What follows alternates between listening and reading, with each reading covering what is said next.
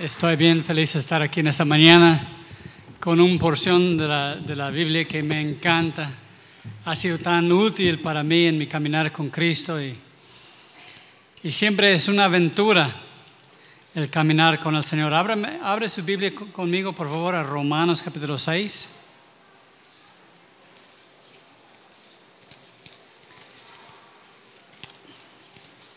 En el caminar de la vida hay muchas cosas que suceden. Me contaron de un hombre que tenía un puerco milagroso. Y llegó un amigo allá y dice, ¿por qué es un puerco milagroso?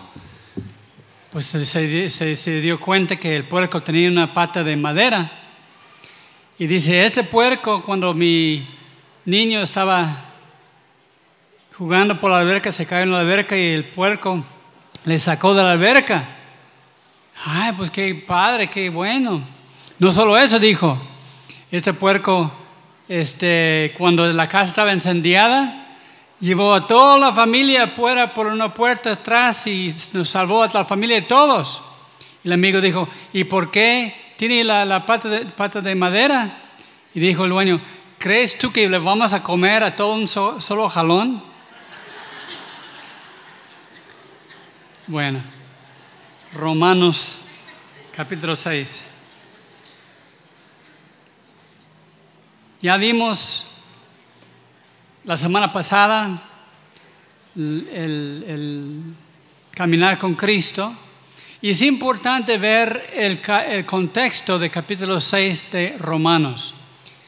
Tenemos el capítulo 1, 2 y parte del capítulo 3 dice que todo el mundo tiene necesidad de un Salvador, todos han pecado.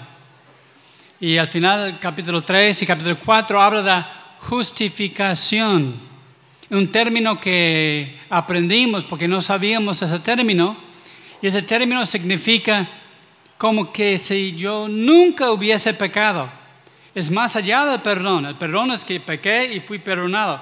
Pero la justificación Dios nos ve a nosotros como ve a Cristo completamente santo y sin mancha, inocente, como si nunca hubiéramos pecado. Ahora, capítulo 6, perdón, capítulo 5 habla del resultado de la justificación. Pues tenemos paz con Dios y tenemos muchas cosas que Dios nos ha dado por medio de la justificación. Capítulo 6 habla de un nuevo término que vamos a aprender hoy. Se llama la santificación. La santificación es el proceso en la vida de uno que camina con Cristo, ya salvado, ya justificado, pero ahora se trata de la vida de Cristo saliendo de uno. La vida de santificación, la, vida la palabra santificado literalmente quiere decir apartado para el uso de Dios. Después capítulo 7 habla de la lucha dentro de la santificación. A veces no hacemos lo que queremos hacer y lo malo, lo que no queremos hacer, eso hacemos. Y Pablo habla de esa lucha en la santificación. Y capítulo 8 habla de la seguridad del creyente, el resultado de la santificación. Y capítulo 9 a 11 habla de Israel. Y capítulo 12 al final habla de la vida cristiana. Por lo cual hoy vamos a ver Romanos 6. Comenzamos en versículo 6. En ese proceso de justificación vamos a ver cuatro puntos. El primer punto es si tienes pluma o si tiene el que está a tu lado una pluma, le voy a pedir que subrayen una palabra que vamos a ver aquí en tu Biblia. Yo tengo subrayada mi Biblia y desde que me convertí tengo esos cuatro puntos y han sido de mucho, mucho beneficio para mí en mi caminar con Cristo. Por, lo cual te invito que subrayas en versículo 6, sabiendo esto. Subraya las palabras sabiendo esto. Dice que nuestro viejo hombre fue crucificado juntamente con él para que el cuerpo del pecado sea destruido a, fi- a- a fin de que no sirvamos más el pecado. Entonces, vamos a ver los cuatro pasos de la santificación. Y la Biblia da la, este, la realidad de la santificación. Van, vayan conmigo a 1 Corintios capítulo 6, versículo 11. Hablando de que la gente antes de conocer a Cristo andaban mal en todos los pecados, que dice versículo 9 y 10. Y dice versículo 11, 1 Corintios 6, 11. Y esto eran algunos, mas ya han sido lavados, ya han sido justificados, ya han sido justificados en el nombre del Señor Jesús y por el Espíritu de nuestro Dios. Entonces, es un proceso que Dios lleva en nuestras vidas. Vayan conmigo al segundo de Timoteo, capítulo 2. Segundo de Timoteo, capítulo 2. Vemos aquí la santificación una vez más. Dice en versículo 20, primer- segundo Timoteo 2:20. Pero en una casa grande, no solamente utensilios de oro y de plata, sino también de madera y de barro. Unos son para usos honrosos y otros para usos viles. Así que, si alguno se limpia de esas cosas, será instrumento para honra, santificado, útil al Señor y dispuesto para toda buena obra. Entonces, Dios quiere utilizar nuestras vidas, quiere usarnos para glorificar su nombre. Ahora dice aquí que en la casa hay utensilios de oro y plata. Nosotros, nuestra familia, tenemos por generaciones y generaciones de los años 1800. Tenemos vajilla y tenemos eh, cubiertos de plata, que de una generación se pasa a otra generación. Y sacamos esos cu- cubiertos y esos platos únicamente en la cena de Navidad, para que no se vayan a maltratar, porque la vajilla viene de Francia hace más de 200 años. Entonces, eh, y aquí dice hay otros utensilios para eh, usos cotidianos. También tenemos platos de papel, no sé cuántos tienen platos de papel. Como no hay mucha agua en la colonia, usamos platos de papel y los tiramos. Y podemos nosotros ser como esos usos honrosos, esos vasos de honra, o podemos ser como platos de papel que ya no servimos más de usarlos una sola vez. Entonces, vamos a ver los cuatro pasos de la santificación. Ya vimos, sabiendo esto, que nuestro hombre viejo fue crucificado. También vemos esto en Gálatas, capítulo 2, versículo 20. Gálatas 2, 20, dice lo mismo.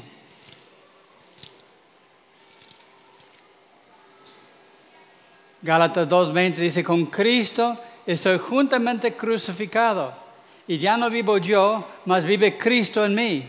Y lo que ahora vivo en la carne, lo vivo en la fe del Hijo de Dios, el cual me amó y se entregó a sí mismo por mí. Y también dice, ah,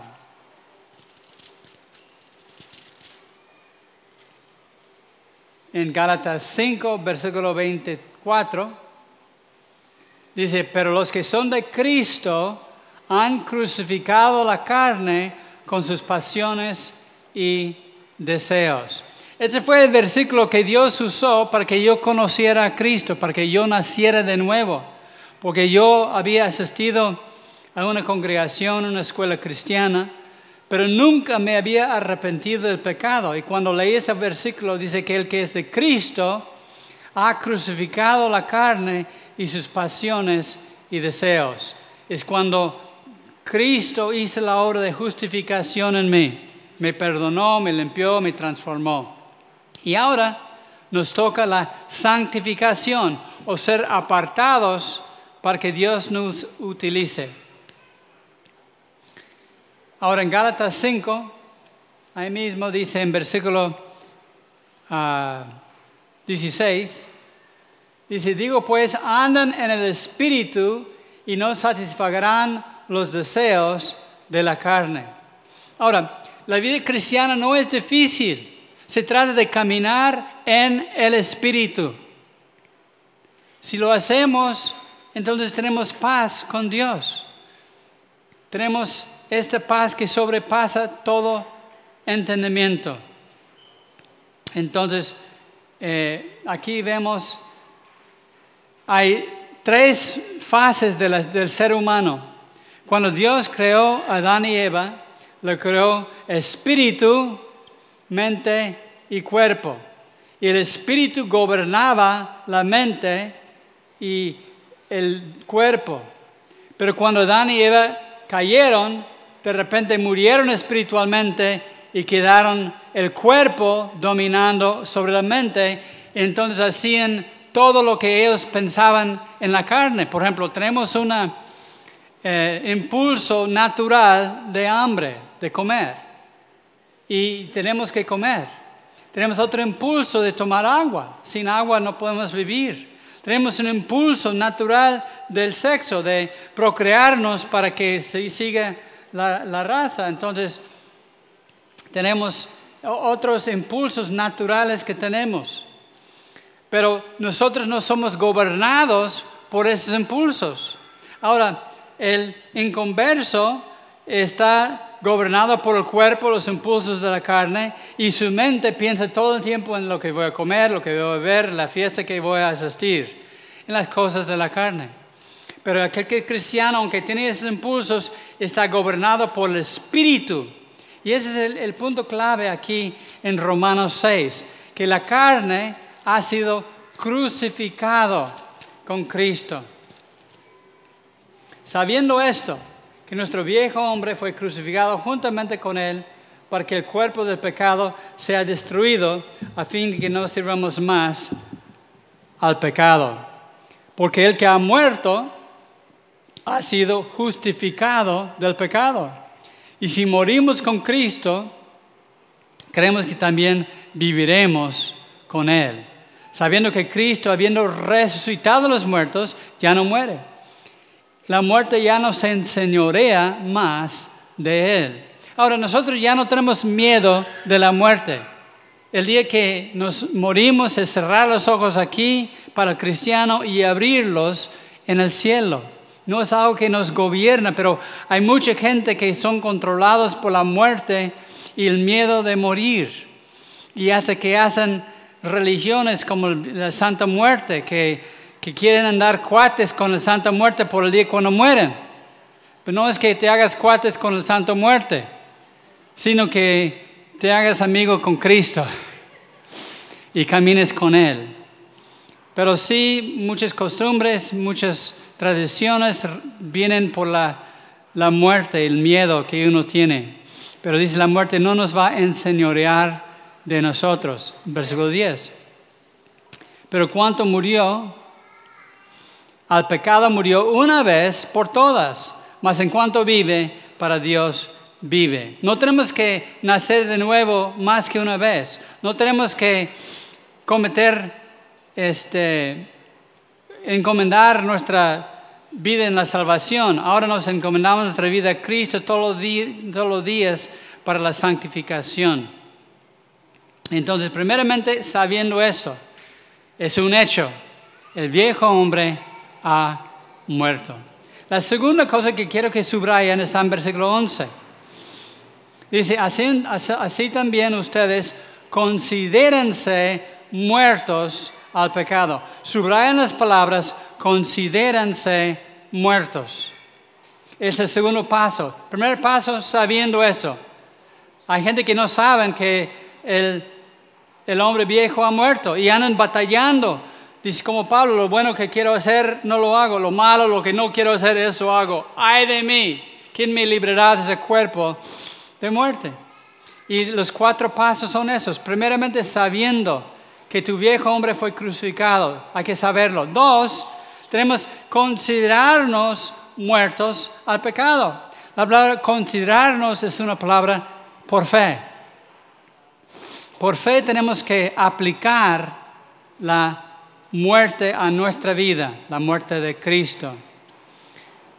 Versículo 12 dice, no reine pues el pecado en su cuerpo mortal, de modo, de modo que lo obedezcan en sus concupiscencias. Ahora, el cuerpo quiere ir a la pachanga, el cuerpo quiere enloquecerse con el licor, con la droga, quiere hacer muchas cosas. Por eso dice la Biblia que no debe reinar en nosotros este cuerpo de pecado, esos impulsos naturales que tenemos que no estén controlándonos. No reine pues el pecado en su cuerpo mortal, de modo que lo obedezcan en sus concupiscencias, y tampoco presenten sus miembros al pecado como instrumentos de iniquidad, sino preséntanse ustedes mismos a Dios. Ahora, subrayen eso. Preséntense ustedes mismos a Dios. Es el tercer paso. Primer paso, sabiendo eso. Segundo paso, considerándose muertos. Tercer paso, presentándonos a nosotros mismos a Dios. Más tarde en Romanos, en capítulo 12, si quieres voltear conmigo, tenemos la instrucción de Pablo que dice, Romanos 12, 1, así que hermanos, les ruego por las misericordias de Dios que presenten sus cuerpos en sacrificio vivo, santo, agradable a Dios, que es su culto racional.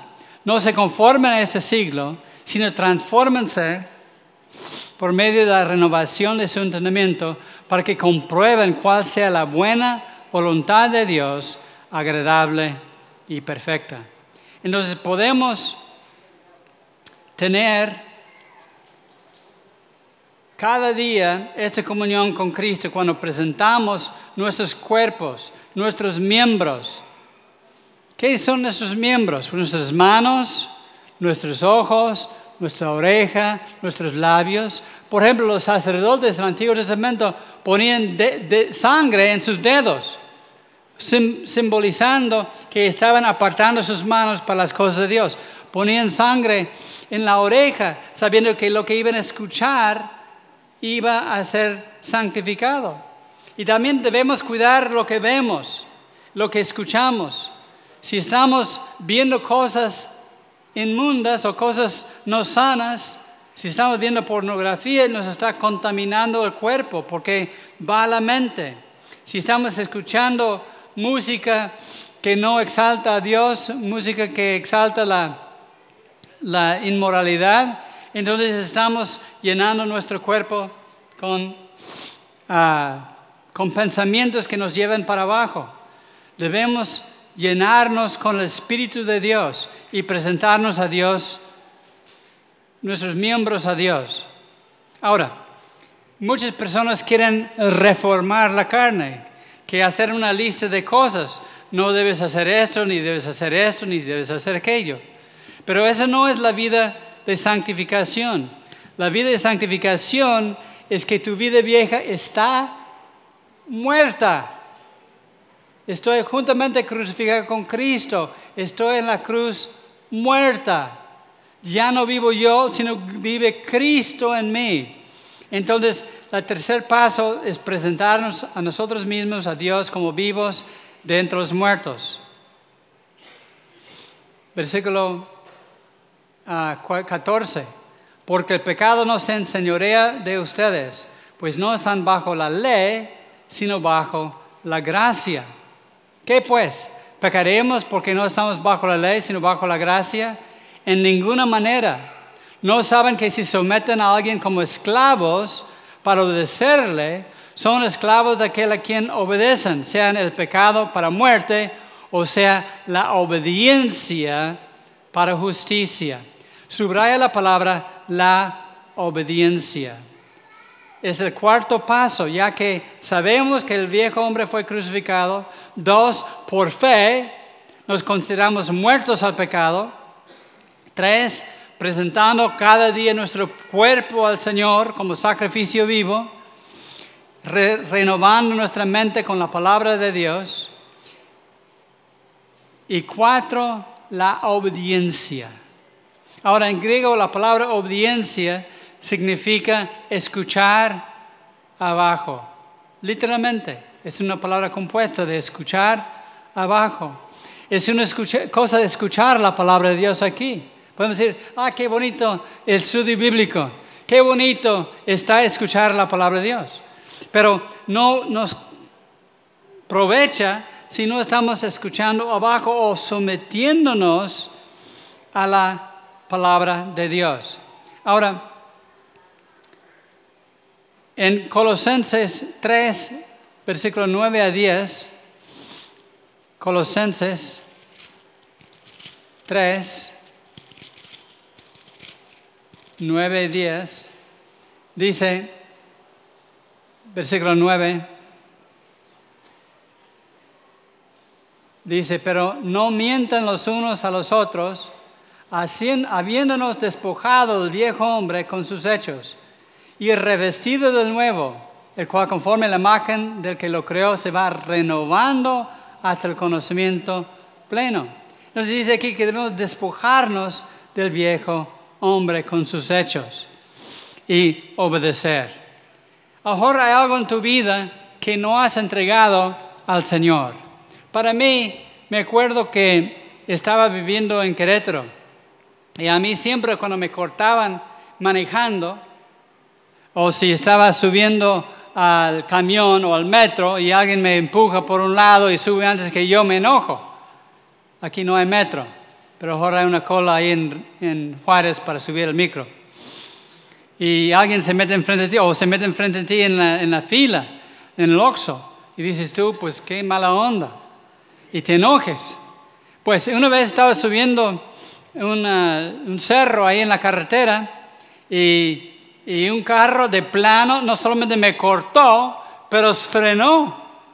Y perdí toda mi velocidad y tuve que bajar las velocidades y estaba bien enojado. Entonces le di la, la movida y me puse junto a él. Y él estaba ahí y yo estaba aquí y mi esposa estaba aquí en el asiento del chofer. Y le quedaba viendo al pobre diablo este que me cortó. Y quería matarlo. Y mi esposa me dice, Juan, te van a golpear si le ves así. No tienes que dar ni ninguna otra cosa de señas de las manos ni nada de eso para, para que se enojen contigo. Y, y, me dice, ¿no eres tú pastor?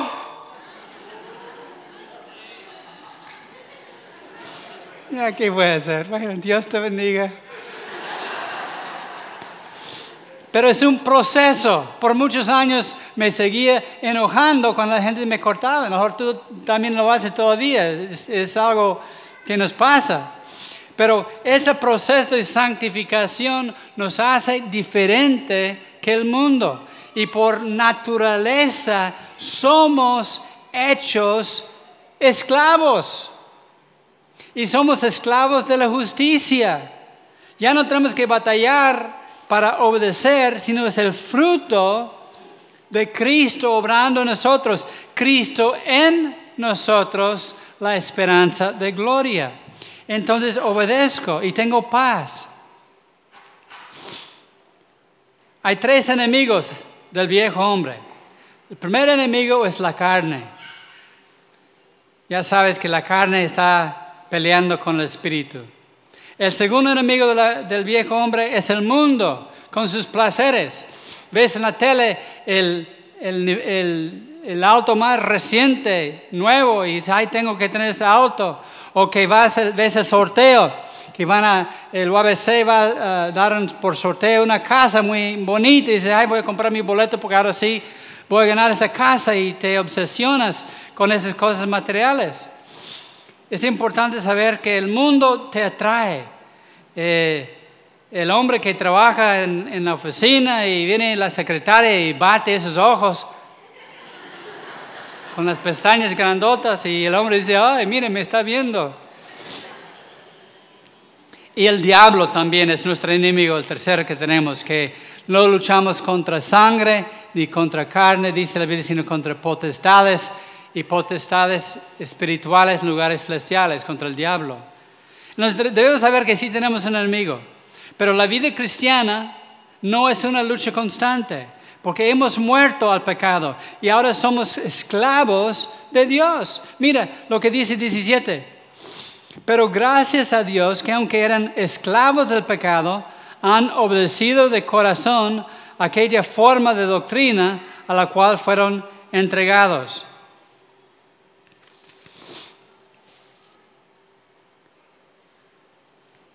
Y libertados del pecado, vinieron a ser siervos de justicia. Entonces ya el pecado no se enseñorea sobre nosotros, pero a veces tenemos el enojo y tenemos la tentación de enojarnos con algo que sucede en la casa o tenemos la tentación de quejarnos porque en lugar de confiar que Dios está obrando todo para bien, em, empezamos a quejarnos de nuestras circunstancias y lo que está pasando en nuestra vida. O la codicia, queremos tener más, para nosotros nada más. El orgullo, queremos sentirse lo más importante. O quizá la flojera nos quiere dominar, pero no, es una promesa de victoria. Él nos ha dado la victoria por crucificar la carne y ahora podemos andar en la vida nueva. El domingo pasado, Jonathan habló de la oruga, y la mariposa, que la oruga va y muere y sale de ahí una mariposa y va volando. Pero nosotros como cristianos no queremos regresarnos a como ser oruga o que la mariposa en lugar de volar, que esté ahí nomás arrastrándose por las hojas del árbol. Queremos volar en una vida nueva. Queremos ejercer la santidad que Dios nos ha dado. Debemos saber que Cristo nos dio la victoria. Dios nos da el dominio sobre la vida pasada. Ahora, primero de, perdón, este, tenemos el ejemplo. En los Estados Unidos hace mucho tiempo, 1866, había una guerra civil por la esclavitud que tenían la, la gente afroamericana y por fin Abraham Lincoln ganaron la guerra y él dio el anuncio de que todos los esclavos eran libres y podían hacer lo que querían, ya no era permitido tener posesión de un esclavo. Y había una mujer en el sur y fue con su amo y dijo, pues ya soy libre, voy a salirme de aquí. Y dijo, no, no te puedes salir porque eres esclava todavía. Él dijo, no, ya dio el presidente la declaración que soy libre. Y así nosotros tenemos la libertad que Cristo nos ha hecho que somos libres. Cristo dijo que que sigue mi palabra será libre y la verdad los hará libres y el que es librado será verdaderamente libre. Y Cristo nos ha dado la libertad.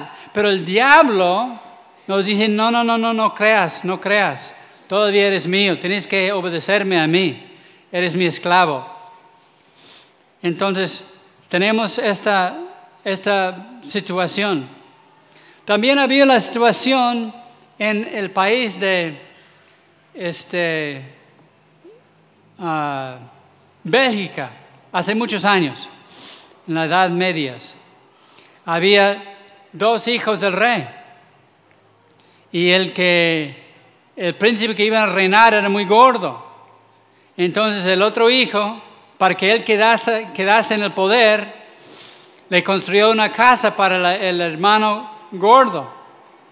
Y lo hizo con las puertas angostas.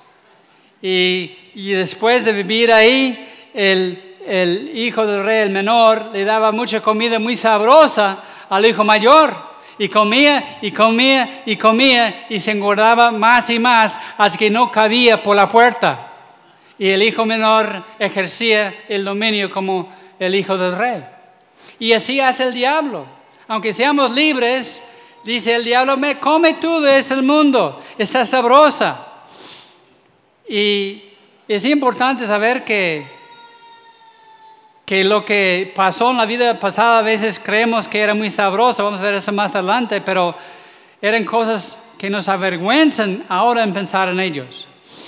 Pero Cristo nos ha hecho libres y debemos tomar el reino de Dios. Ahora, cuando dice este en versículo 17, pero gracias a Dios que aunque eran esclavos del pecado, han obedecido de corazón aquella forma de doctrina a la cual fueron entregados. Ahora, esa forma de doctrina es muy importante. La palabra forma en el idioma original quiere decir un molde. Entonces, Dios nos moldeó en una forma nueva. Ya no tenemos el molde viejo, ya se rompió el molde. Y Dios nos ha dado el molde de ser hijo de Dios. Y es por la doctrina, es por la enseñanza bíblica. Por eso Romanos es el libro más importante en toda la Biblia.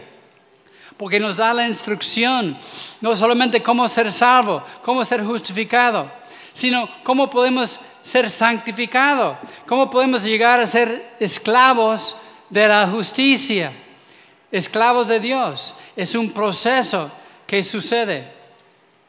Ya no quiero pecar, ya no quiero estar bajo del dominio del amo anterior. Yo quiero seguir la vida nueva en Cristo. Ahora, cuatro cosas características de un esclavo. Primeramente, los esclavos nacieron esclavos. Y nosotros nacemos de nuevo para ser esclavos de Dios. Dos, los esclavos tienen que obedecer el deseo del amo. Lo que el amo decía, tienen que hacer. Pero nosotros obedecemos el, deseo de nuestro amo y amarnos unos a otros, porque nuestro amo es un Dios amoroso, es un Dios bondadoso. Cuando se presentan oportunidades, por ejemplo, en el concierto, el movimiento, el congreso de movimiento, la oportunidad de servir, o aquí en la congregación de estar en la reunión de oración o estar con los niños sirviendo. Es una oportunidad de hacer el deseo de tu amo Jesucristo. La tercera cosa de un esclavo, obedecer hasta la muerte. Entonces, es importante que sepas eso nuestras vidas llevan fruto, pero hay un proceso. Hay un proceso. Voy a estornudar. Pajarito que va volando, pajarito que va volando. No me salió. Bueno. La tercera cosa, obedecer hasta la muerte. Y la cuarta cosa de un esclavo es no tener intereses propios. nuestra vida está consumida con lo de nuestro amo Jesucristo. Pero es importante saber que es un proceso. La santificación no es algo instantáneo. La justificación sucede en el momento que te entregas a Cristo. Pero la santificación es un proceso. Ya vimos, somos plantados en vida nueva. Pero hay un árbol de aguacate que tiene un año que está plantado. Uno que está plantado cinco años, uno diez años, otro veinte años. ¿Cuál va a dar más fruto? El que está plantado más tiempo. Da tiempo. Eh, por ejemplo, el primer año el aguacate no da fruto. Después de cinco años el aguacate no da fruto. Hace como siete años empieza a dar fruto. Igual nuestras vidas. No debemos frustrarnos y batallamos a veces con la carne porque es un proceso. Pero también es importante saber el arrancar el árbol de un año es muy fácil. Pero arrancar un árbol de 20 años no lo vas a poder hacer ni con máquina porque está muy arregado. Entonces es el fruto de justicia que Dios quiere de nosotros. Aunque no vamos a ver perfección en nuestra vida, dice la Biblia, que si decimos que no tenemos pecado, somos mentirosos porque todos hemos pecado. Aún en la santificación no vamos a ser perfectos, vamos a caminar con Cristo. y el pecado no nos va a dominar. Vamos a ver más de eso adelante. Dice, y libertados del pecado, vinieron a ser siervos de justicia, el nuevo molde Dios nos ha hecho.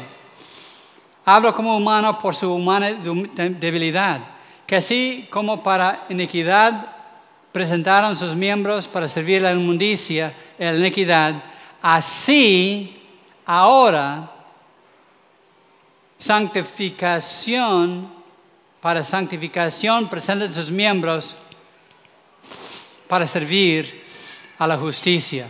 Muy importante eso. Antes éramos esclavos de la inmundicia. Así que Dios nos va a dar santificación espiritual cuando presentamos a sus miembros para servir a la justicia. Es un cambio radical, es un cambio de vida, es un cambio de estilo de vida. Y es una razón por la cual debemos santificarnos, no para servir la inmundicia como antes, sino para presentar nuestros miembros para servir a la justicia como esclavos de justicia. Ya no quiero, no tengo que preocuparme de hacer las cosas bien. No tengo que amanecerme en la mañana, ojalá que haga cosas bien hoy. Sino tengo un espíritu nuevo, nací de nuevo. Quiero agradar a mi amo. Camino por ya costumbre, leo mi Biblia por costumbre, oro por costumbre. Ya no quiero ver cosas feas en la televisión por costumbre. Es un proceso, ya que tengo años caminando con Cristo, aunque vengan tentaciones, estoy arraigado con mis raíces profundamente metidos en Cristo. Y tengo esta paz en mi corazón. No tengo que luchar constantemente como Pablo pasó por lo mismo cuando estaba en la carne como cristiano. Es el proceso aquí de saber que el viejo hombre fue crucificado. Considerarnos muertos por fe. Tres, presentarnos a Dios, nuestros cuerpos. Y cuatro, obedecer para justicia. Es un proceso. Versículo 20. Porque cuando eran esclavos del pecado, eran libres de la justicia. Pero qué fruto tenían de aquellas cosas de las cuales ahora se avergüenzan, porque el fin de ellas es muerte. Ahora, a veces decimos, yo quiero regresar cuando no era cristiano, porque entonces iba a las fiestas y tenía muchos, muchos amigos y tenía mucha alegría. Y nos pintamos la vida pasada como era algo agradable. Olvidamos todo lo malo. Olvidamos todo lo veces que amanecimos crudos. Y ah, olvidamos todo lo de, tristeza en el corazón cuando tuvimos relaciones que eran tristes y salieron mal. Y es importante, dice, que nosotros ahora nos avergonzamos de esas cosas. No debemos pensar en nuestra vida pasada como algo bien padre. Ojalá que pudiese yo todavía seguir pecando. No, ya no quiero seguir pecando. Estoy libre. Y da más felicidad no pecar que estar pecando. Me da más felicidad perdonar a mi esposa que estar criticándola porque, por algo que ella hizo hace muchos años.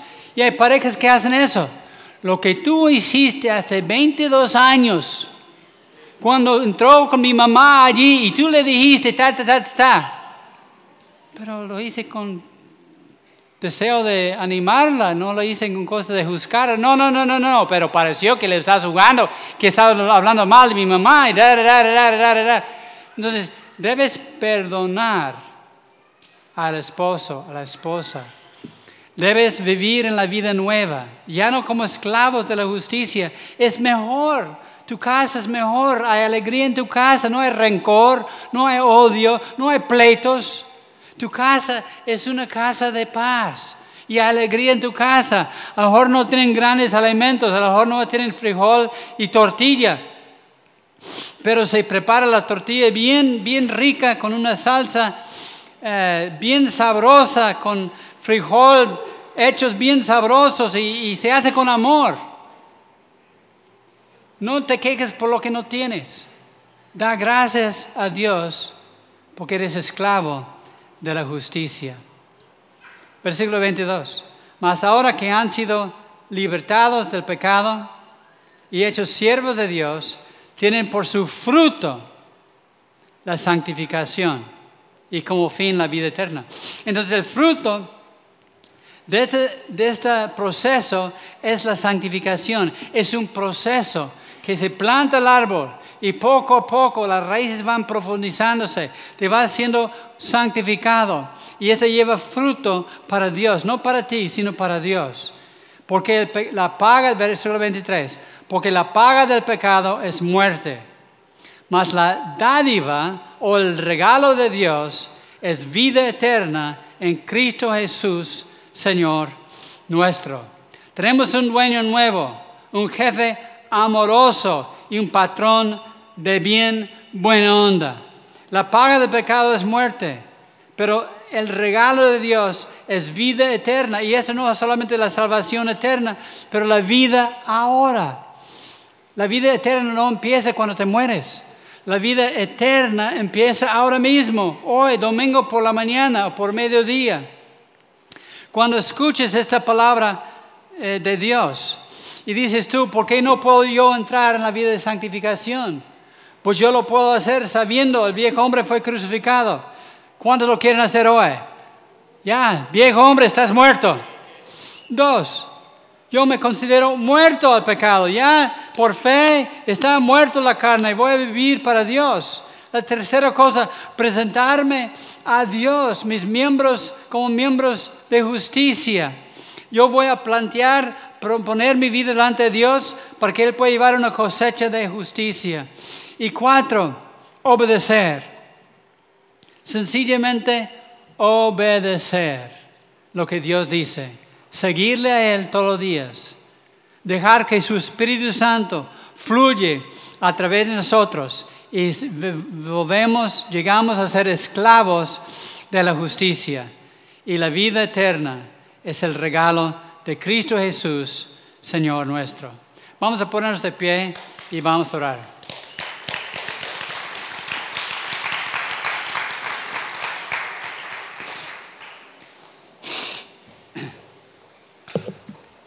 Gracias, Padre, te damos en esta mañana.